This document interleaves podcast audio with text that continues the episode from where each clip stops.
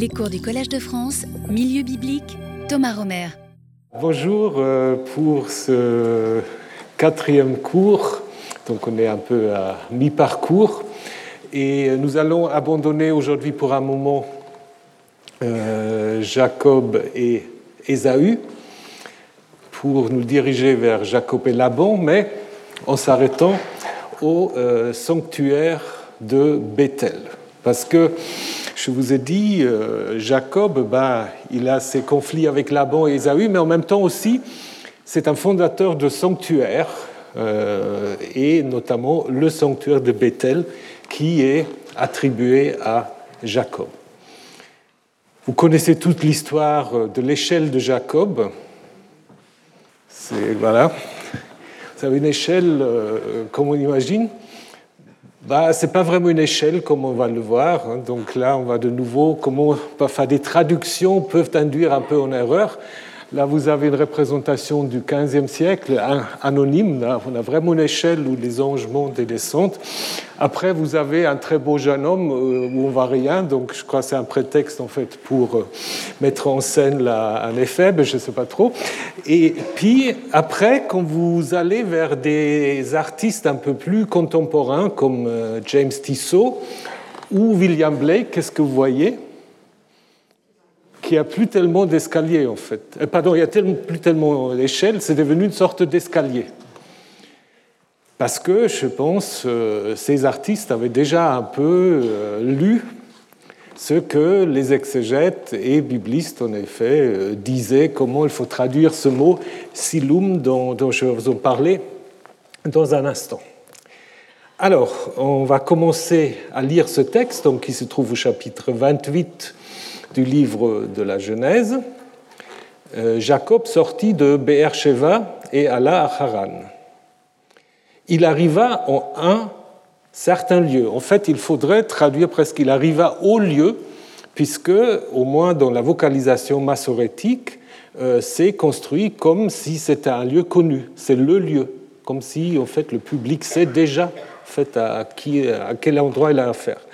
Où il passa la nuit, car le soleil s'était couché, il prit une des pierres du lieu, la plaça sous sa tête et se coucha en ce lieu-là. Donc vous voyez, il y a déjà une insistance sur le lieu, hein, donc on répète euh, pas mal. Il eut un songe, verset 12. Voici qu'une, alors pas d'échelle, je reviendrai là-dessus, plutôt une rampe était dressée sur la terre et son sommet touchant le ciel, et voici que des anges ou des messagers divins ou de Dieu montaient et descendaient sur elle.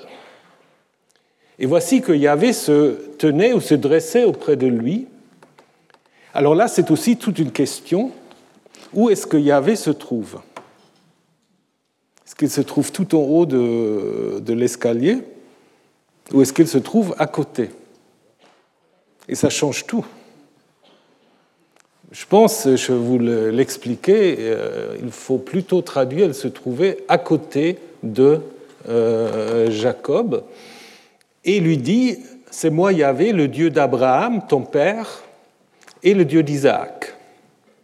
La terre sur laquelle tu es couché, à toi je la donne, ainsi qu'à ta descendance. Ta descendance sera comme la poussière de la terre, et tu t'étendras à l'ouest et à l'est, au nord et au sud, seront bénis ou se béniront, parce que le nifal, ça peut être soit un passif, soit un réfléchi, se béniront euh, en toi tous les clans de la terre et en ta descendance. Voici, je serai avec toi, je te garderai partout où tu iras, et je te ferai revenir sur cette terre. En effet, je ne t'abandonnerai pas jusqu'à ce que j'ai fait ce que j'ai dit.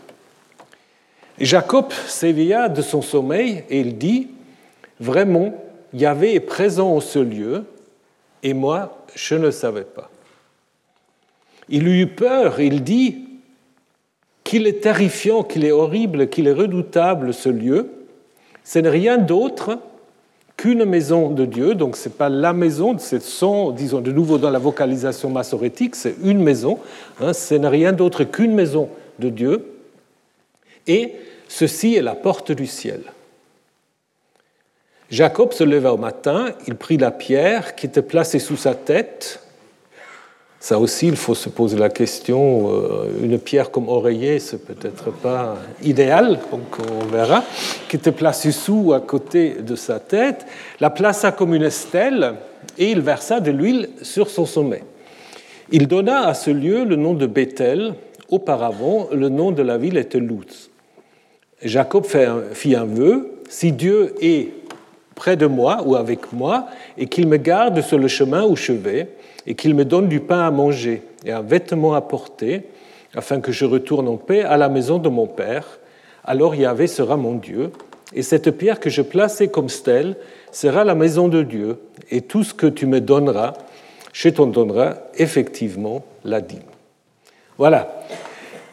Un texte qui est assez bien construit, donc si vous regardez un peu les euh, différentes couleurs, donc euh, au verset 11, euh, Jacob arrive à un certain lieu, Macom, hein, je reviendrai là-dessus, et puis au verset 19, il donne un nom à ce lieu. Au verset 11, il prit une des pierres des lieux, et au verset, verset 18, il fait de cette pierre une stèle. Hein, donc ce que vous avez là en, brun, en, ocre. Au verset 11, il se couche en vert, et au verset 18, il se lève. Au verset 12, il a un rêve, et au verset 16, il se réveille. Et au, milieu se trouve ce grand discours de, de Dieu. Donc vous voyez, le lieu fait sorte d'encadrement, les pierres, euh, se coucher, se lever, le songe et le réveil du songe, et au milieu donc euh, le songe euh, avec une description d'abord avec les cieux, la porte des cieux, les anges de Yahvé, et donc le discours qui parle du pays, de la descendance, de la bénédiction et de l'accompagnement avec l'idée du retour dans le pays. Donc c'est un, texte qui est bien structuré, vous voyez, mais vous voyez aussi que tout ce qui vient après, ça sort un peu de cette structure. Hein. Donc euh, déjà, cette notice éthiologique avant la ville s'appelait Lutz, et surtout euh, euh, ce vœu qui vient un peu tard hein, et qui n'est pas vraiment intégré dans le texte. Donc ça, sans doute, pour une fois, beaucoup de gens sont d'accord là-dessus que ce vœu est certainement un ajout. On n'a pas fait aussi penser qu'on peut reconstruire deux récits parallèles, parce qu'on parle il se réveille, il se lève, en disant, bah voilà, l'un c'était le Yahviste, l'autre c'était Éloïste, parce qu'il y a aussi Yahvé et Elohim qui alternent. Mais vous n'arrivez pas vraiment à construire deux récits parallèles. Et se réveiller, se lever, ce n'est pas non plus tout à fait la même chose. Donc je pense qu'il faut imaginer un seul texte qui a été en effet élargi ensuite. Euh, élargi ensuite notamment par ce grand discours au milieu. Parce que qu'est-ce qu'il fait ce grand discours? Il reprend toutes les promesses qui sont faites aux patriarches, le pays, la multiplication comme la poussière de la terre, je vous montrerai ça tout à l'heure. En fait, c'est des thèmes qui lient Jacob à Abraham et à Isaac. Donc du coup, il faut se poser la question, ce récit au milieu, ce récit plutôt, ce discours au milieu, est-ce qu'il fait partir euh, du texte ancien Probablement pas dans son ensemble. Après, il y a des, voilà, des, des biblistes qui pensent qu'il faut enlever tout le discours. Donc du coup, se pose la question, est-ce que c'est une sorte de rêve muet où Jacob ne voit que des choses et il n'a droit à aucun discours? Ça, vous l'avez nulle part ailleurs dans la Bible. Et surtout, si Yahvé parle pas du tout, comment Jacob peut savoir qu'il a affaire à Yahvé? Je ne pense pas qu'il avait un écriteau là, euh, Yahvé, donc il ne peut pas savoir. Donc il faut, à moi, il faut au moins avoir Ani Adonai, c'est moi le Seigneur, c'est moi Yahvé. Ça doit quand même faire partie euh, du récit euh, ancien. Et peut-être aussi cette promesse qui est assez typique quand une divinité se présente, cette promesse d'accompagnement. Je serai avec toi hein, et je te garderai partout où tu vas. Donc ça, on peut imaginer, ça fait partie déjà du récit ancien. Par contre, je te fais revenir sur cette terre, sur cette terre, si cette terre est Bethel, qu'est-ce que ça veut dire? Ça veut dire, en fait, ça fait déjà le lien avec ce texte sacerdotal dont je vous ai parlé euh, au deuxième cours, hein, qui est en fait euh, la version sacerdotale, et te faire revenir sur cette terre, c'est une manière, en fait, de faire le lien entre ce récit et le deuxième, qui fait un peu doubler. Hein. Pour que ça ne fasse pas doubler, qu'est-ce qu'on va dire?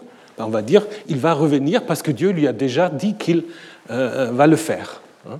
Donc, à ce moment-là, on peut euh, en effet imaginer que ce que je te fais revenir sur cette terre, que ça fait partie en fait d'un rédacteur qui voulait déjà en fait donner une cohérence à l'ensemble euh, des traditions euh, sur Jacob. L'autre question aussi à se poser, c'est est-ce que ce texte est à l'origine un texte totalement indépendant? Ça, c'est une théorie qui, qui est une théorie classique, ce que Gunkel appelait les, euh, les récits indépendants, euh, les Einzelerzählungen, est-ce que ce récit a été d'abord transmis de manière individuelle, sans le lien avec Jacob Ésaü et Jacob Laban? Et à ce moment-là, évidemment, on ne peut pas avoir l'introduction actuelle, parce que l'introduction actuelle, c'est qu'il partait pour aller à Haran. Donc du coup, il y a des gens qui disent, oui, peut-être le verset 10 a remplacé une introduction euh, plus ancienne, euh, ou peut-être, si vous pensez à l'histoire de Moïse, un jour, Jacob faisait paître son troupeau et il arriva à un lieu. C'est ce qui se passe pour euh, Moïse, hein, si vous pensez au buisson ardent. Hein. C'est possible, mais c'est la pure spéculation. Donc nous ne le savons pas. Hein, nous ne le savons pas. C'est pas impossible, mais il n'y a aucun indice. Donc la question, en effet, c'est de savoir est-ce que ce texte a été raconté d'une manière indépendante peut-être au sanctuaire de Bethel, ce qui n'est pas à exclure, mais tel que nous l'avons maintenant, évidemment, même les textes anciens, à mon avis, il fait déjà partie d'un cycle de Jacob qui fait le lien entre Jacob Ésaü et Jacob Laban. C'est un peu une charnière hein, pour montrer que sur ce chemin, en effet, euh, Jacob devient le fondateur du euh, sanctuaire de euh, Bethel. Donc voilà qu'on peut assez bien reconstruire le, texte. Évidemment, il faut se poser la question, Bercheva reviendra là-dessus. Il part, il a le songe. Dans ce songe, en fait, il voit un certain nombre de choses. Dieu se présente à lui en disant C'est moi Yahvé, je serai avec toi et je te guiderai. Le réveil, la description de ce qu'il a vu, l'acte cultuel et la nomination donc du lieu de Bethel. Ce qui d'ailleurs pose aussi une question intéressante, euh, puisque c'est Yahvé qui l'a vu, et il nomme le lieu Bethel. Il aura dû le nommer Beth Yahou. Ben oui. Donc, gardez ça en tête, euh, on y reviendra. Alors, donc euh, de Beersheba à Haran. Donc là, évidemment, on peut se poser la question si ces deux lieux sont originels dans l'histoire de Jacob, parce que Beersheba n'est jamais vraiment mentionné dans l'histoire de Jacob. Hein. Beersheba est euh, lié à Isaac. Hein. Euh, en 26-33, c'est là où Isaac s'installe lorsqu'il se sépare du roi des Philistins. C'est lui aussi qui nomme les puits là-bas. Hein.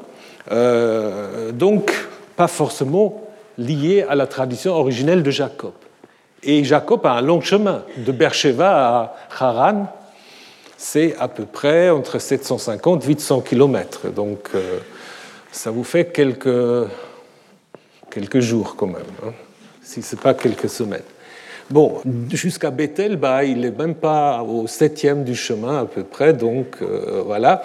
Et euh, Haran, c'est une ville importante une ville importante, nous, devons nous poser la question si c'est vraiment la ville qui a toujours été liée avec euh, Laban. Hein. Haran est une ville importante déjà au deuxième millénaire. Euh, déjà à ce moment-là, euh, Haran est lié au dieu lunaire Sin avec son sanctuaire, le Echulul. donc la maison qui donne de la joie. Et ensuite, au IXe siècle, euh, la ville devient donc partie de l'empire néo-assyrien et sous Sargon II notamment, une sorte de capitale euh, de l'ouest euh, de l'empire néo-assyrien. Hein, lié au culte lunaire, donc c'est en effet une continuité. Par exemple, Sin, et le dieu Sin est souvent appelé le Bel Haranu, donc le, maître, le patron de Haran. Et euh, ça continue en fait jusqu'à, euh, jusqu'aux Babyloniens. Vous savez que le dernier roi babylonien, Nabonide, c'est un grand vénérateur en fait du dieu lunaire. Hein, et donc a essayé de voilà, renouveler son sanctuaire. Donc ça veut dire en fait que Jacob va vers un lieu dans le texte actuel où se trouve un grand sanctuaire lunaire. D'ailleurs, Laban, où il va aller, Laban, c'est le blanc. Et la lune, c'est aussi un peu blanc. Donc c'est peut-être aussi un peu en lien avec ça. Bon, on ne sait pas tout à fait. Mais ce qui est intéressant quand même, si vous lisez les textes tels que nous l'avons maintenant, il va vers une ville avec un grand sanctuaire et en route, il va lui-même fonder un sanctuaire, le sanctuaire de Bethel. Donc il arrive à ce lieu, donc comme je vous ai dit, dans le texte massorétique, c'est l'article, donc euh, comme si en fait le public savait déjà où il va arriver, ou si on veut, donc là on peut aussi l'interpréter comme ça, comme si on veut en fait euh, attirer l'attention sur ce lieu. Donc en disant, attention, ce ne sera pas n'importe quel lieu. Hein. C'est le lieu, un lieu, lieu important. Euh, le mot makom, c'est un nom assez fréquent. Hein. La racine, euh, c'est koum, être élevé. Et donc vous comprenez pourquoi makom, lieu, est souvent aussi l'équivalent de sanctuaire. Hein. Ce n'est pas toujours le cas, mais à l'origine, je pense, c'est en effet là où le ciel et la terre se touchent. Donc c'est pour cela les sanctuaires, comme plus tard les églises, maintenant ce n'est plus le cas. Euh, les églises, c'est toujours le bâtiment le plus haut du village pour montrer en effet comment en fait ce contact entre le ciel et la terre se fait. Hein. Euh, peut après évidemment aussi désigner n'importe quel lieu, mais souvent un peu avec des jeux de mots. Par exemple, si vous prenez en Deutéronome 26, euh, ce, credo, euh, cette confession qu'on doit faire lorsqu'on amène les prémices au, sanctuaire, euh, on dit il nous a fait arriver en ce lieu. Alors est-ce que ce lieu est le sanctuaire ou est-ce que le lieu est le pays? Donc on ne sait pas tout à fait. Et il nous a donné ce pays. Donc la est en parallèle avec le pays. Ou encore en Jérémie 7, dans ce texte-là, destruction, l'annonce de la destruction du temple, euh, donc le prophète qui parle au nom de Dieu va dire euh, le lieu que j'ai donné à vous et à vos pères, je le traiterai comme j'ai traité Silo. Donc Silo qui a été détruit, donc Jérusalem va être détruit.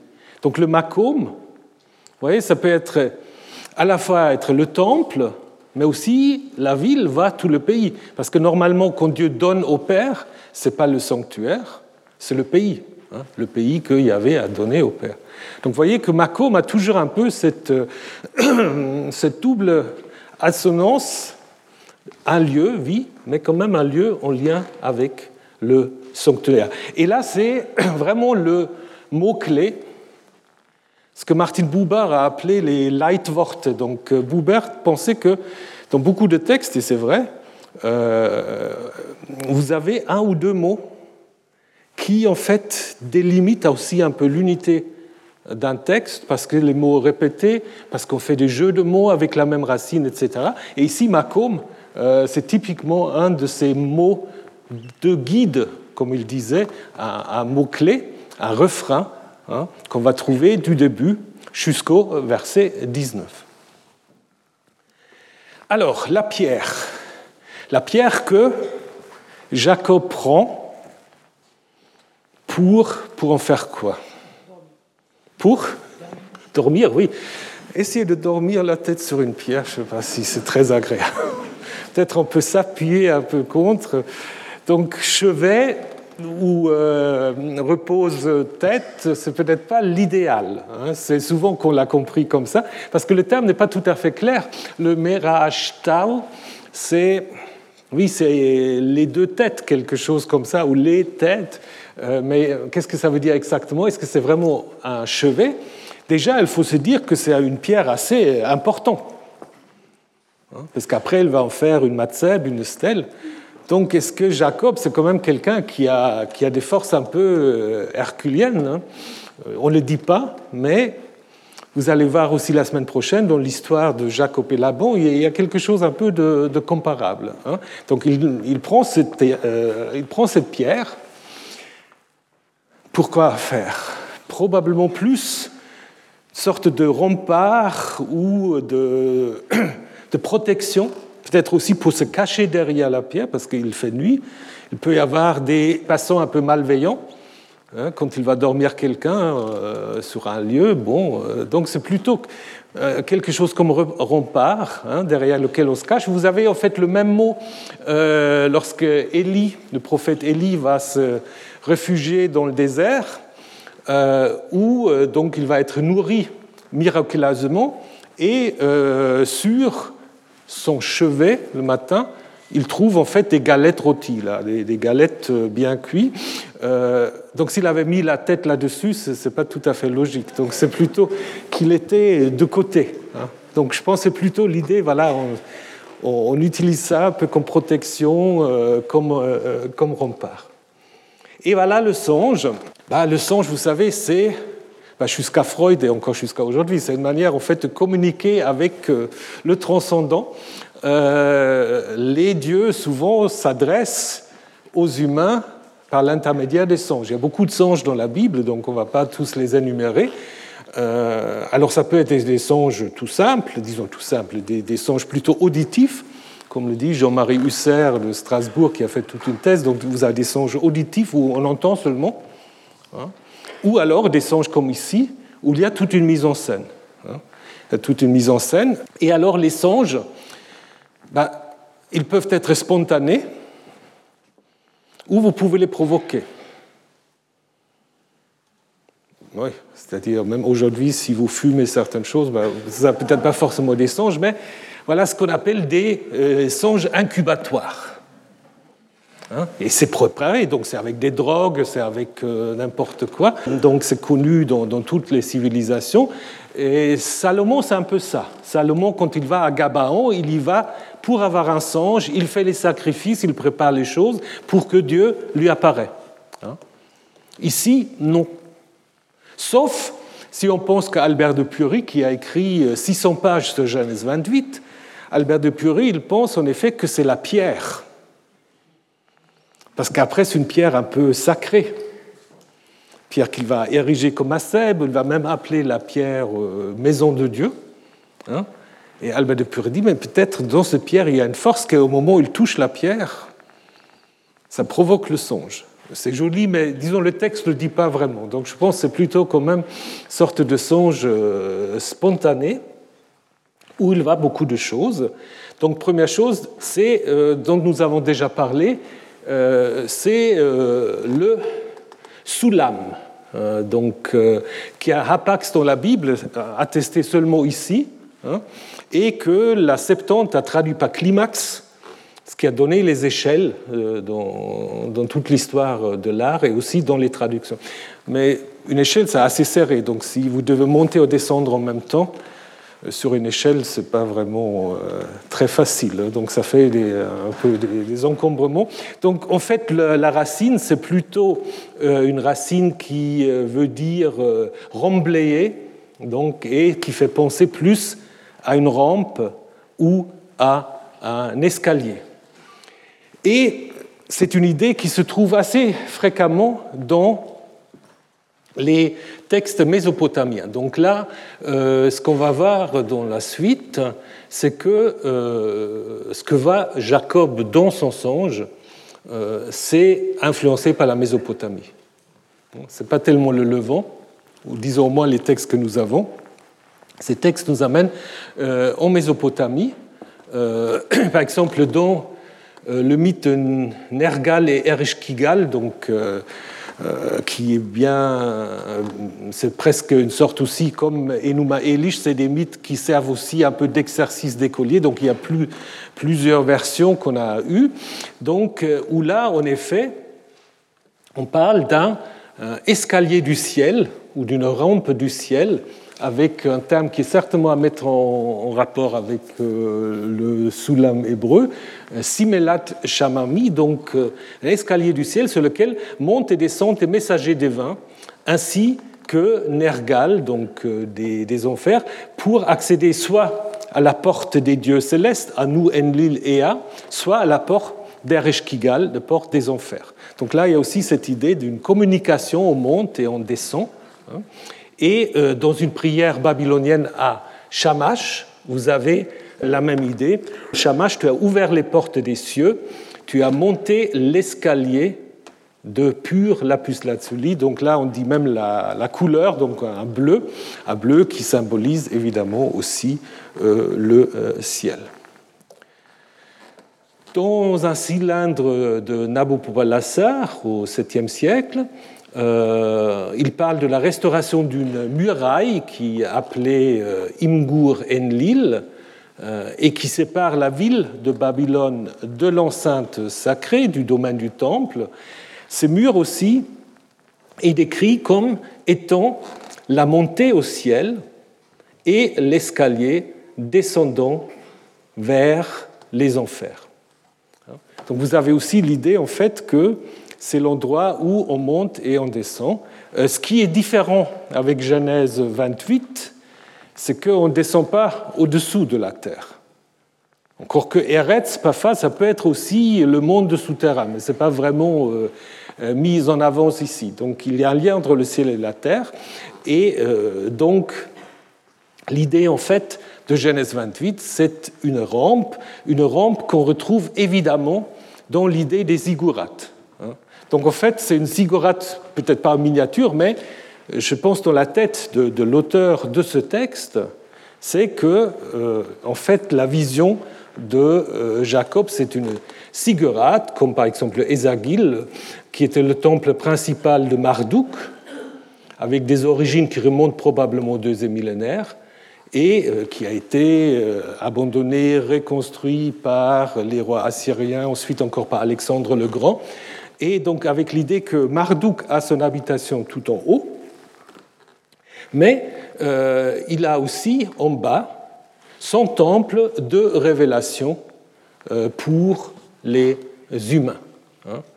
Donc euh, lorsque dans Enuma Elish, donc dans le récit de création qui se termine avec la construction d'un temple pour Marduk, lorsque dans Enuma Elish, Marduk parle de son temple, il dit En dessous du ciel dont j'ai renforcé l'assise, je veux construire une demeure, qu'elle soit le séjour de ma splendeur. Donc, euh, en fait, le séjour de splendeur, c'est le temple. Et puis, il dit aux autres, il dit aux autres dieux Lorsque vous montrez de l'absou pour aller à l'assemblée, que ce lieu soit votre étape, pour vous recevoir tous. Lorsque vous descendez des cieux pour aller à l'assemblée, que ce lieu soit votre étape, pour vous recevoir, tous, je le nommerai du nom de Babylone, temple des grands dieux. Ça, c'est intéressant aussi parce que, comme euh, Jacob va nommer Bethel, ici, c'est Marduk, en fait, qui nomme ce lieu de Babylone. Hein. Et l'idée aussi que, voilà, entre le haut de Sigurat jusqu'en bas, il y a ce commerce entre le ciel et la terre. Hein, dans Enuma Elish, c'est même les dieux qui en fait se déplacent. Euh, dans Genèse 28, on dit c'est des anges, c'est des messagers, mais c'est quand même une idée tout à fait euh, comparable que euh, vous avez dans les deux cas. Hein? Donc d'ailleurs, il y a d'autres ziggourats qui ont des noms qui, qui, en effet indiquent ce lien. Larsa, la ziggourate de Larsa s'appelle la maison lien du ciel de la terre. À six parts, c'est maison escalier pur du ciel. Donc, euh, vous voyez, on est là tout à fait dans l'imaginerie mésopotamienne, dans le rêve de, euh, de euh, Jacob. Donc, il faut se poser la question Il y a certains qui disent ce n'est possible qu'à partir de l'exil babylonien, où les Judéens se trouvaient à Babylone, mais il ne faut pas oublier, et Nouma Elish, ça date déjà de la fin du deuxième, euh, deuxième millénaire, les Assyriens étaient présents dès le IXe siècle. Nous savons que leurs textes circulaient aussi dans le Levant. Donc on n'a pas besoin en fait d'attendre jusqu'à l'exil babylonien pour que ces textes ou ces idées, ces conceptions puissent être connues aussi en Israël, euh, qui avait évidemment des contacts avec les Assyriens. Donc je vous ai dit, les anges messagers des dieux, c'est des dieux dont Enuma Elish qui font les allers-retours. Euh, ici, c'est aussi des êtres divins, un peu des dieux mineurs. Ça existe aussi euh, dans Enuma Elish, dans Atrahasis. Vous avez les deux, les dieux chefs, donc il y a aussi une hiérarchie dans les cieux. Hein. Il y a des dieux qui sont les dieux importants, et après vous avez des dieux qui à Atrahasis font la grève parce qu'ils ne vont plus travailler euh, pour faire les canalisations, etc., pour les grands dieux. Donc euh, ici, ce qu'on appelle les, malachim, euh, bah, c'est un peu les dieux mineurs, hein, donc des êtres divins au service des grands dieux. vous avez ça dans les psaumes. Par exemple, Yahvé a établi, dans le psaume 103, Yahvé a établi son trône dans les cieux, sa royauté domine tout. Bénissez Yahvé tous vos messagers, tous ses messagers, tous ses anges ou rendez Yahvé fils de Dieu. Là, elles sont appelées fils de Dieu, honneur et gloire. Donc, ils sont en effet là appelés en effet à glorifier euh, le Dieu d'Israël. Et évidemment, derrière cela, c'est quoi? C'est cette image en fait de la cour céleste. Ça, c'est une image assez répandue qu'on a aussi dans le Levant, qu'on a Ougarit, qu'on a par ailleurs, hein, où en effet le Dieu roi bah, il est entouré de ses ministres et euh, euh, d'autres serviteurs. On pouvait aussi penser au Satan euh, dans l'histoire de Job, parce que là, il, descend aussi. Parce que quand Dieu lui demande, Yahvé lui demande, mais qu'est-ce que tu viens faire? Il dit, bah, je viens de revenir, là, je, me suis promené sur la terre pour voir un peu comment ça se passe sorte d'agent secret de Yahvé, euh, qui en fait, bah, peut-être il descend aussi une sorte d'escalier comme ça. Et puis vous avez aussi la vision de cette cour céleste dans l'oracle de Michée, pas le prophète euh, qui a le livre, mais Michée, fils de Yimla, euh, qui en fait, pour se justifier de donner un oracle mauvais au roi qui veut partir en guerre, il dit j'ai vu ce qui se passe. Donc il avait une vision aussi Hein, J'ai vu avait entouré, euh, donc, euh, avec son, toute l'armée des cieux debout auprès de lui, à sa droite, à sa gauche. Donc là, c'est une idée assez répandue. Donc euh, les anges, les messagers font le lien entre le ciel et la terre. Et maintenant, nous devons poser la question où se trouve Yahvé dans tout ce scénario normalement, on devrait se dire il, se trouve un peu comme, euh, comme Marduk en haut. Hein. Mais là, comme le montrait euh, surtout euh, Albert de Pury, l'expression Natsav al, avec une seule exception, signifie toujours se tenir à côté de quelqu'un. Donc ça veut dire que Yahvé se tient comme dans cet Agada, bon là ils ont mis un ange, mais il faut imaginer Yahvé un peu comme ça. Donc Yahvé se tient à côté, à côté de Jacob. Mais alors, s'il se tient à côté, c'est qui qui est en haut? Alors soit il a le don de l'ubiquité, ce n'est pas impossible pour euh, des dieux, mais c'est peut-être possible que nous avons encore ici un souvenir que, à l'origine, c'était un sanctuaire de El. Donc euh, que Yahvé se tient en bas et qu'en haut se trouve le Dieu suprême El. Donc vous savez qu'il euh, y a même encore dans la Bible des attestations de cette idée qu'à un moment donné, Yahvé a sans doute été considéré comme étant un fils de El.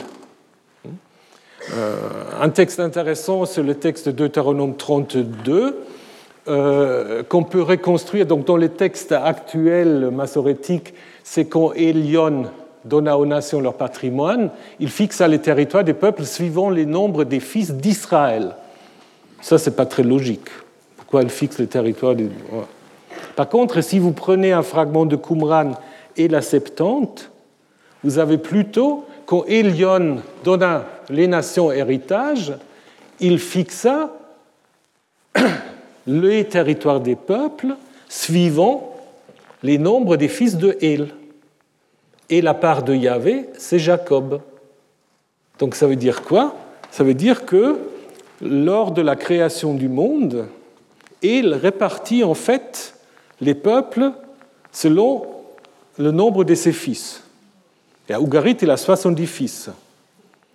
C'est intéressant parce qu'après, on a des traditions bibliques qui disent ces 70 fils de Jacob, qui, donc descendants, qui descendent euh, en Égypte, en Deutéronome 10, 22 par exemple, ou dans la liste de Genèse 46. Mais là, donc, ce que je voulais vous dire, là, vous avez encore ce reflet que, voilà, donc, et il distribue les peuples, et il donne à Yahvé Israël. Donc, euh, là, euh, Yahvé est encore le fils de El, comme peut-être aussi encore dans le psaume 82, où on parle en effet des dieux qui se tiennent dans l'assemblée de El, Edat El, et qui sont tous appelés des fils de Elion. Donc El, Elion, Elion c'est un titre pour El ici, me semble-t-il. Hein. et donc vous avez encore cette idée. Et donc ce que nous avons en Genèse 28, c'est en quelque sorte l'entrée de Yahvé dans un sanctuaire qui auparavant était dédié à El, parce que ben, ça s'appelle bien Beth El. Hein. Donc, euh, et ça peut correspondre un peu à euh, cette euh, idée que vous avez souvent dans l'iconographie mésopotamienne, que vous avez une sorte de dieu personnel ou d'un dieu guide qui amène le fidèle auprès du grand Dieu. Donc là, vous avez en fait en Genèse 28 un scénario où Yahvé se tient à côté de Jacob, hein, et en haut, sans qu'on le nomme vraiment, se trouve El, parce qu'en effet, il y a aussi toute une stratégie dans ce texte euh, pour euh, revendiquer ce lieu de Bethel pour Yahvé. Mais, ce qui est très intéressant, même un peu perturbant, vous avez d'autres textes dans l'histoire de Jacob qui sont très bizarres. Je vous les montre. Vous avez en Genèse 31 un discours divin euh, lorsqu'il est chez Laban, où il y a un des anges, justement, l'ange de Dieu lui dit, je suis le Dieu Bethel. Ha'el Bethel. Donc ce qu'on traduit avec le Dieu, en fait, c'est le El Bethel. Hein. Donc on dit souvent il manque quelque chose, le Dieu qui t'est apparu à Bethel, mais bon, c'est possible. Certains pensent aussi que Bethel ici c'est un nom euh, divin parce qu'on connaît dieux qui on connaît un dieu qui s'appelle Bethel. C'est sans doute une sorte d'hypostase d'un sanctuaire de El qui devient euh, en fait lui-même une divinité. Donc le dieu Bethel est bien connu, on le connaît à Éléphantine notamment, mais aussi dans la Bible, où on a euh, Bethel à côté, en parallèle avec Chemosh, les deux des, des Ammonites, ou des Moabites surtout. Mais ce qui est intéressant ici, en, euh, en Genèse 31, on a El, le El de Bethel, si on veut euh, postuler que quelque chose est tombé, et pas Yahvé. Hein. Et vous avez encore un autre texte, un texte très très récent, euh, où on parle de ce retour de Jacob à Bethel, et on dit, il y construit un hôtel, et la place cet endroit, de nouveau, El Bethel. Pas Yahvé, El Bethel. Il y a quand même quelque chose là avec El. Et ça devient encore plus intéressant. Parce qu'après, on va dire, c'est là que ha, que ceux-là qui se sont révélés à lui, Niglou et Lave, au pluriel, se sont révélés à lui les dieux. Qu'est-ce que ça veut dire? Sont révélés à lui les dieux. Alors on peut dire oui, c'est une faute, c'est une erreur des scribes.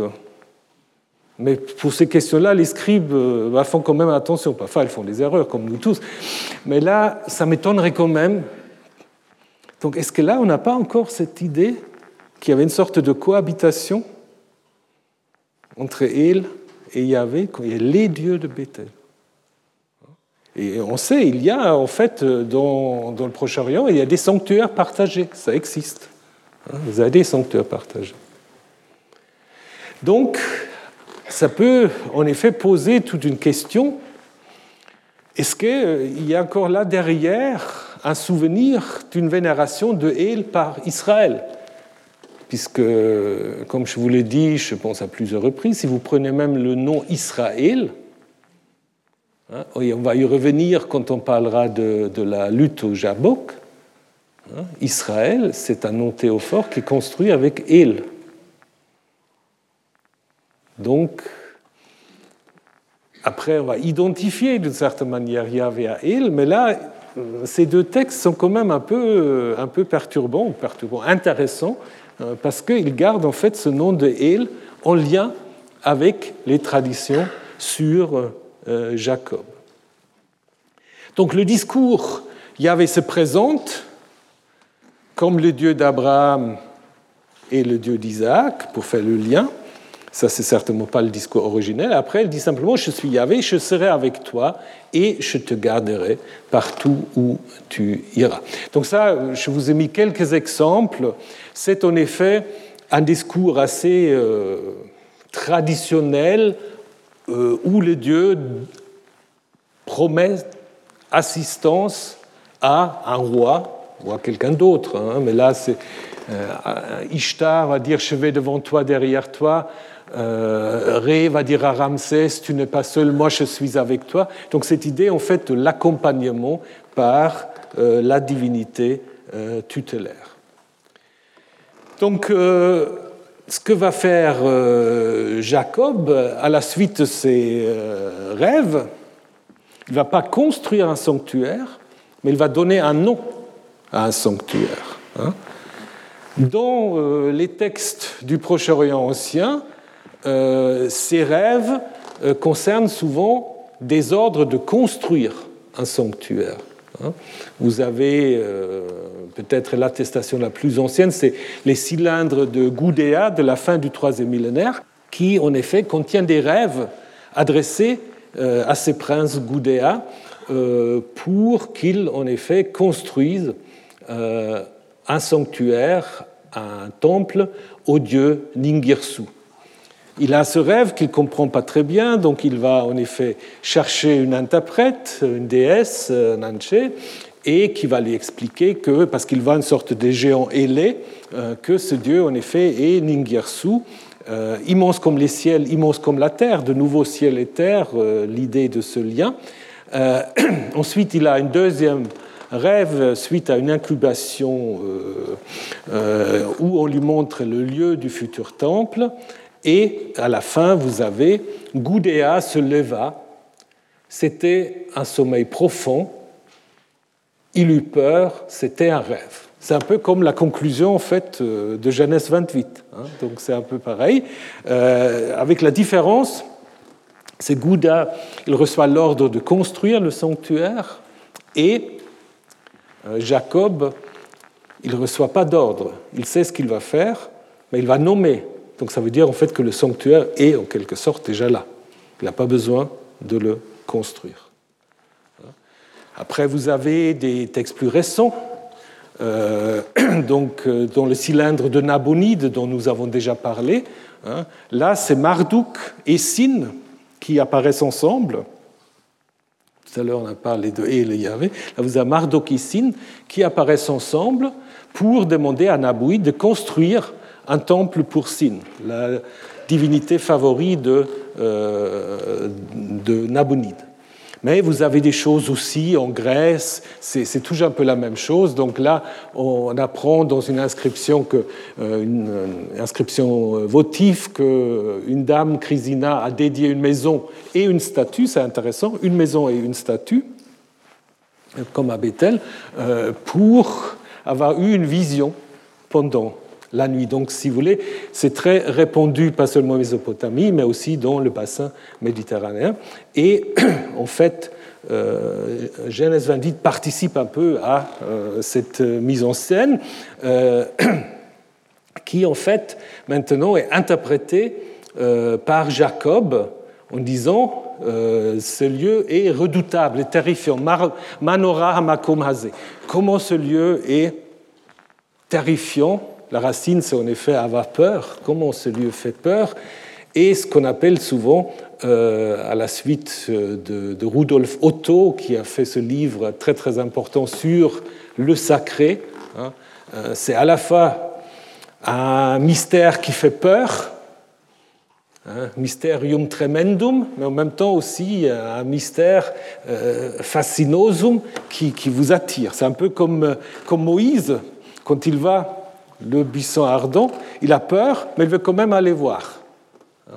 Donc c'est un peu ça. Donc il y a à la fois euh, cette crainte et en même temps cette attirance.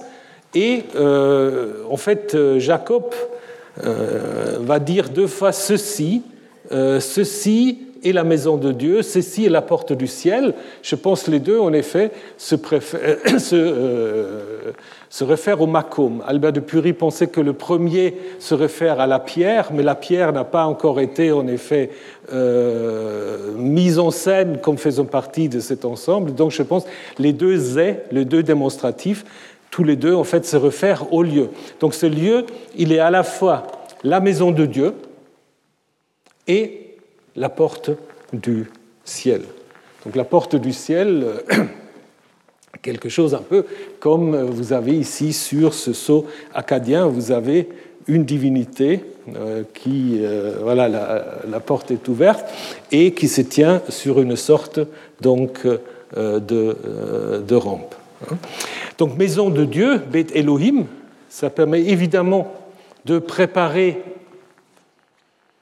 le nom de Bethel, hein, Beth Elohim, une maison de Dieu, et c'est évidemment Bethel, un lieu qui est un nom qui est formé comme Beth Shemesh, la maison de Shamash, hein, du dieu soleil, euh, Beth Dagon, euh, la maison, le temple de Dagan, Beth Anat, et ainsi de suite, donc, euh, qui sont en fait des sanctuaires qui donnent ensuite le nom à un lieu. Hein. Et Bethel, c'est exactement la même chose. Euh, la porte du ciel, avec Sha'ar, euh, c'est seulement ici que nous l'avons dans la Bible. Euh, Sha'ar, c'est la porte de la ville, hein. donc c'est une grande porte, ce n'est pas une petite porte, c'est la grande porte par laquelle on entre dans une enceinte. et on trouve ça, par exemple, dans un hymne à la déesse Ishtar, le sanctuaire étant caractérisé comme porte du ciel. Mais vous avez aussi des exemples avec la racine d'Alat, qui signifie aussi porte, euh, la prière à Shamash dont nous avons déjà parlé, également Nergal et Ereshkigal, et aussi dans le psaume, dans le psaume 78, où on a cette expression d'Alte Shamaim, probablement un peu équivalent avec Sha'ar, comme je vous ai dit, nous l'avons seulement ici, euh, donc dans la Bible. L'idée, c'est que c'est le sanctuaire qui est porte du ciel, dans la mesure où, via le sanctuaire, vous avez accès au monde des dieux. C'est ça la porte du ciel. Et ce que fait euh, ensuite euh, Jacob, il prend cette pierre et il érige comme Matseba. Donc là aussi, il y a tout un jeu avec la racine Natsav, hein, être placé, se, placer, être dressé. Hein? Donc la rampe était dressée sur la terre, il y avait été dressé à côté de euh, Jacob, et maintenant euh, Jacob dresse la pierre, donc euh, une matseba, qui sont souvent mentionnées dans la Bible, mais qui ne sont pas du tout une spécificité. Nous avons des matsebot déjà en fait à, Marie, des, pierres sacrées, qui peuvent avoir en effet des fonctions différentes. Ça peut être des fonctions funéraires, Euh, par exemple, lorsque euh, Rachel meurt en Genèse 35, on dit qu'on érige en fait une stèle. Absalom, qui n'a pas de descendance, il se fait ériger lui-même une stèle.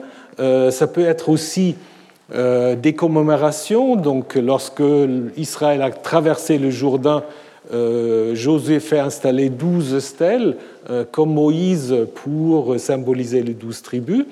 Ça peut être aussi la, comment dire, la matérialisation d'un contrat, nous allons le voir avec Jacob et Laban, et finalement, ça peut avoir aussi une fonction culturelle, une représentation d'une manière ou d'une autre euh, d'une divinité. Hein. Euh, dans la Bible, on trouve les matzevot, donc les stèles, euh, souvent dans ce qu'on appelle les hauts lieux, les bamot, hein, des sanctuaires en plein air, souvent en lien avec les poteaux euh, sacrés. Et euh, on peut imaginer en effet que ces stèles, c'est une manière ou d'une autre une représentation de Yahvé.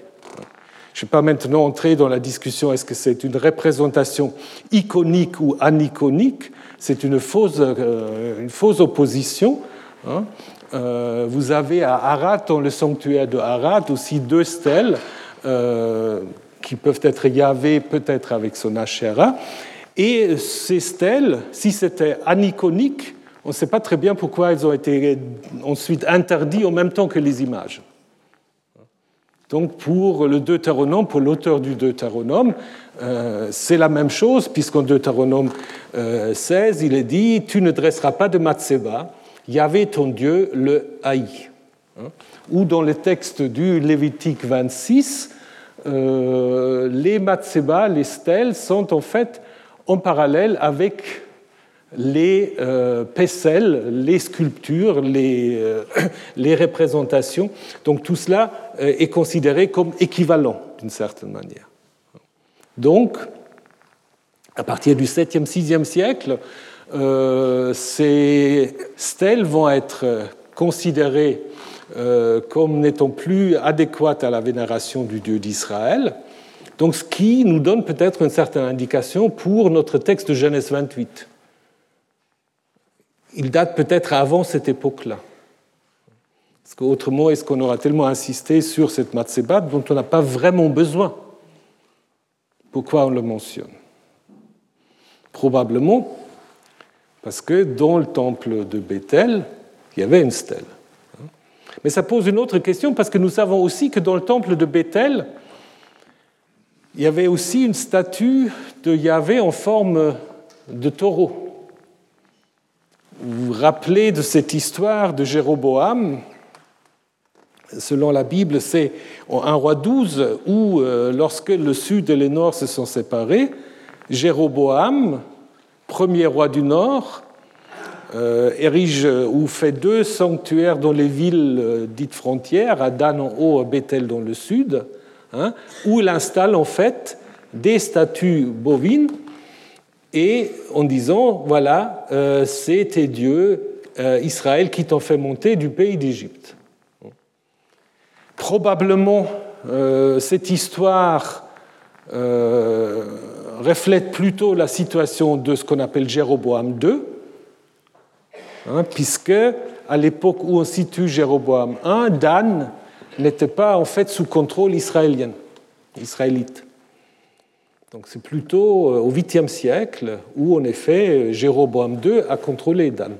Hein. Donc ce qui est décrit en 1 roi 12, c'est probablement quelque chose, en fait, ce qui s'est passé euh, plus tard, euh, à l'époque de Jéroboam II, qui peut-être en effet a voulu faire de Bethel le sanctuaire principal. Et peut même se poser la question si ces stèles bovines, si à l'origine ce n'était pas une représentation de El. Parce qu'à Ougarit, El est souvent comparé et appelé le taureau El. Et vous avez ces deux textes dans le livre des nombres, c'est de nouveau très intéressant. Vous avez Il les a fait sortir d'Égypte, il, pas Yahvé, il les a fait sortir d'Égypte. il est fort comme un buffle. Ou il a des cornes comme un buffle. Voilà, donc on peut imaginer peut-être qu'il y avait une statue en forme de taureau et une macéba, peut-être dans le sein de saint de la statue, et devant la macéba, peut-être lié au fait que Jéroboam voulait faire cohabiter dans ce temple à la fois El, en le réinterprétant comme Yahvé, avec l'histoire de l'Exode, et l'histoire de Jacob qui devient le fondateur de ce sanctuaire. Hein. Nous avons vu ce texte Osée 12 qui peut-être en effet s'oppose un peu à, euh, à, cette idée. Donc si vous prenez ce texte euh, de Osée, vous voyez très bien que euh, il est clair qu'il y avait un veau, un taureau à Samarie, hein, parce que ces deux textes de Osée euh, ils disent que voilà, c'est une critique de ce, de ce, taureau. Il a rejeté ton veau Samarie, le veau de Samarie sera mis en pièces. Tout ça fait allusion en fait à euh, l'invasion euh, des Assyriens et sans doute à la déportation des statues divines bien attestées dans les inscriptions et même dans l'iconographie assyrienne. Donc les Assyriens ont en effet raflé tous ces statues. Donc comme je vous disais, on peut imaginer une sorte de cohabitation euh, d'une statue bovine et d'une stèle à Bethel.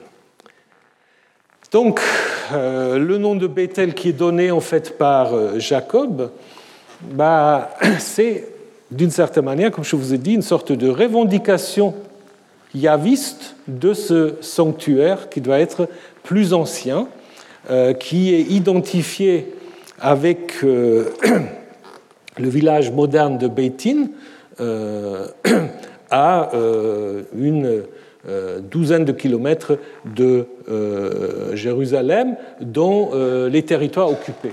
Le problème de Bethel, c'est qu'il y a eu des fouilles dans les années 30 et dans les années 50.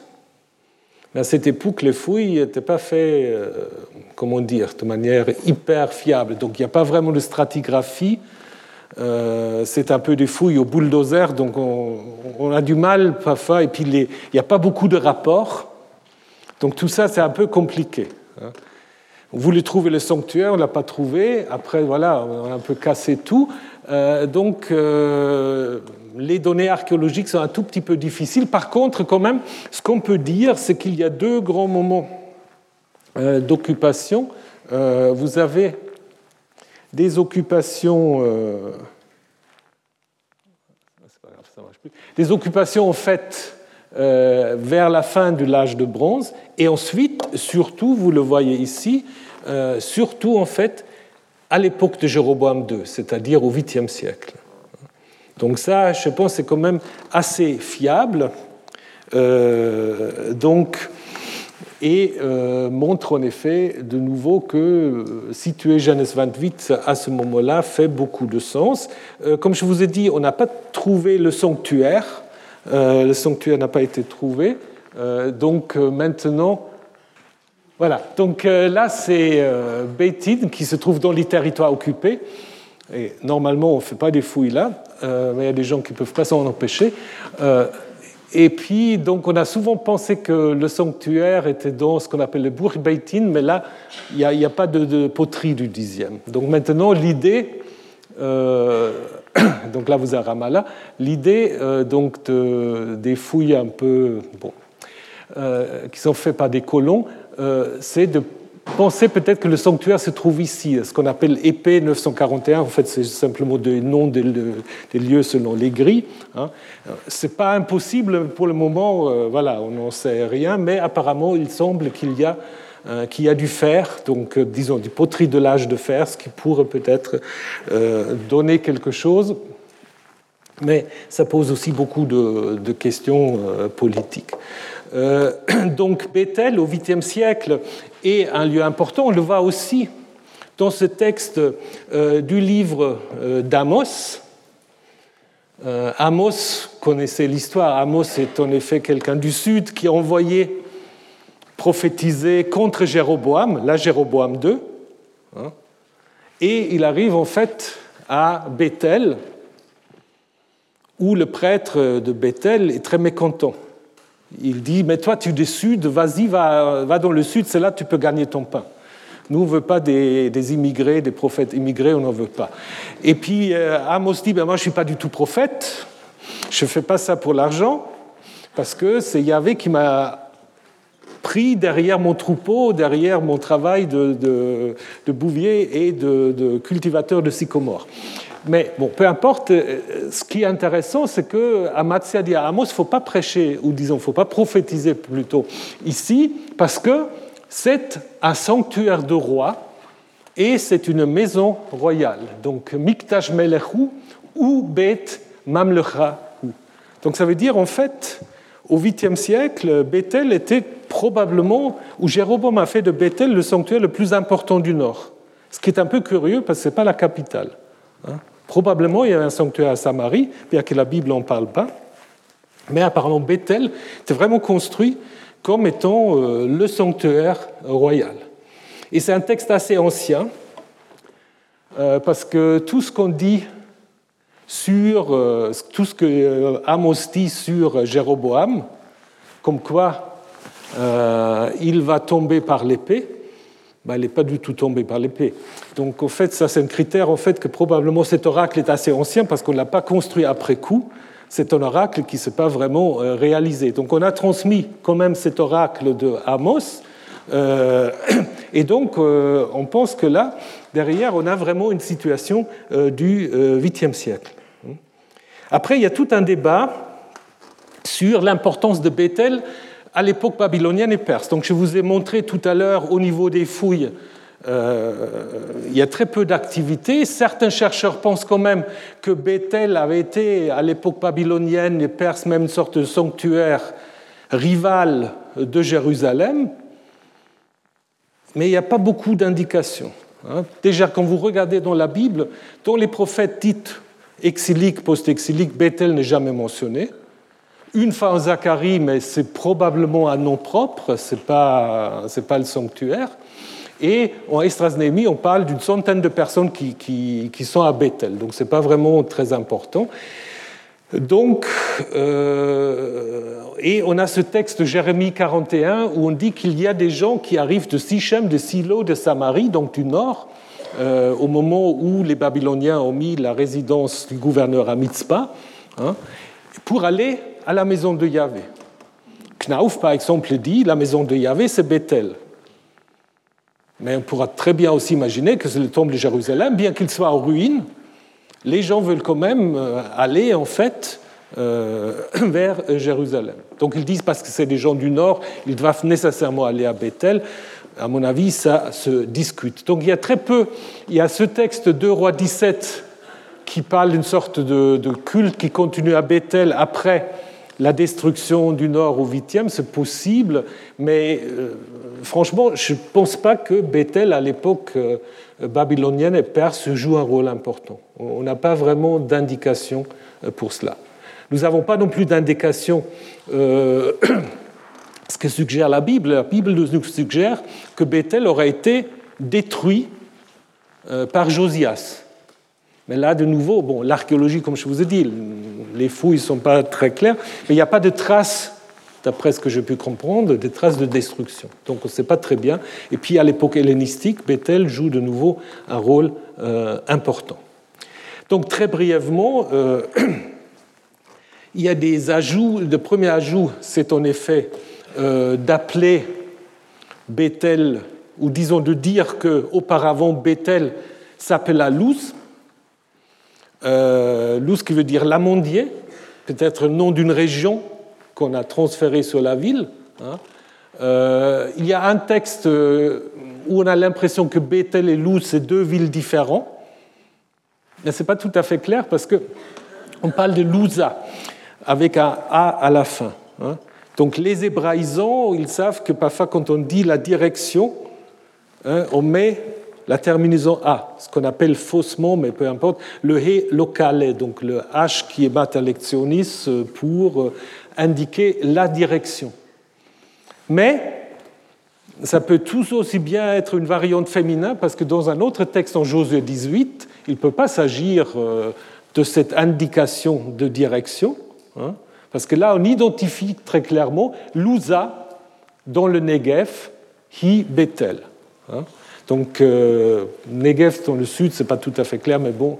Euh, mais l'identification est claire, donc peut-être c'est une variante Luz ou Louza, un nom qui n'est pas très souvent attesté, et euh, peut-être même un peu construit. Peut-être même un peu construit. Est-ce que vraiment ce Bethel s'appelait Luz On n'en sait rien. Euh, l'idée du glossateur, c'est simplement pour dire bah, si c'est Jacob qui donne le nom de Bethel, alors avant, elle s'appelait comment? Donc euh, après, les amandiers, etc., bon, on peut trouver des, des choses. Voilà. Alors très très brièvement, le vœu euh, que Jacob fait, fait intervenir un certain nombre de choses. D'abord, Yahvé sera mon Dieu. C'est ce qu'on appelle souvent la, formule d'alliance. Yahvé, le Dieu d'Israël, Israël, le peuple de Yahvé. Hein, donc une sorte d'anticipation euh, de ce qu'on va se passer au Sinaï. Euh, ce qui ne va pas très très bien. Regardez, on dit si Dieu est avec moi, alors Yahvé sera mon Dieu. Ça aurait été plus simple si, c'était, si Yahvé était avec moi. Donc c'est probablement un ajout dans, euh, dans l'ajout. Hein. Et ce qui est aussi un peu différent, c'est qu'au verset 22, c'est maintenant la pierre, la pierre qui devient maison de Dieu. Ah, il y a une petite musique qui accompagne. Donc euh, ça, c'est différent par rapport en fait euh, à ce qui était dit sur le lieu. Hein. Donc euh, c'est peut-être lié à ce qu'on appelle des bétiles, donc c'est cette idée qu'il y a des pierres sacrées qu'on connaît notamment chez les Nabatéens ailleurs, que ces pierres contiennent en fait le logement de la divinité. C'est peut-être une manière où on ne voulait plus avoir Bethel comme maison de Dieu, et on a un peu réinterprété en disant non, non, ce n'est pas le lieu Bethel, c'est simplement cette stèle. Hein. Mais c'est en fait une vision euh, différente. Et la dîme, bon, la dîme, vous la connaissez, euh, elle est surtout liée au temple de Jérusalem. On l'a ajoutée à la fin aussi un peu pour la déplacer. On sait par contre quand même à Bethel, on, a pratiqué la dîme comme le montre ce texte euh, du livre de Amos. Voilà. Et le retour, ah oui, encore vite, le discours divin. les discours divins, je vous laisse apprécier les différentes couleurs. Pour ceux du podcast, après c'est difficile, mais euh, voilà. Donc je vous laisse apprécier les différentes couleurs pour montrer en fait comment euh, ces mêmes thèmes reviennent dans les promesses faites à Abraham en Genèse 13, hein, le pays, la multiplication, etc., et aussi en Genèse 12, et aussi à Isaac. Donc ça veut dire en fait Abraham, Isaac et euh, Jacob, ils ont les mêmes promesses. Hmm? C'est une manière évidemment de renforcer le lien entre les trois figures patriarcales. Et finalement, le retour sur la terre. Donc, je te ramènerai, ou si tu me ramènes sur la terre, euh, dans un contexte plus tard de l'époque exilique, post-exilique, ça peut être aussi euh, avoir le sens d'un euh, retour de l'exil, hein, puisque dans les textes comme Un roi vite, euh, on demande à Yahvé de ramener les exilés sur la terre donnée à leur père, ou encore en Jérémie 16, avec le même style deutéronomiste, je les ramènerai sur la terre que j'ai donnée à leur père.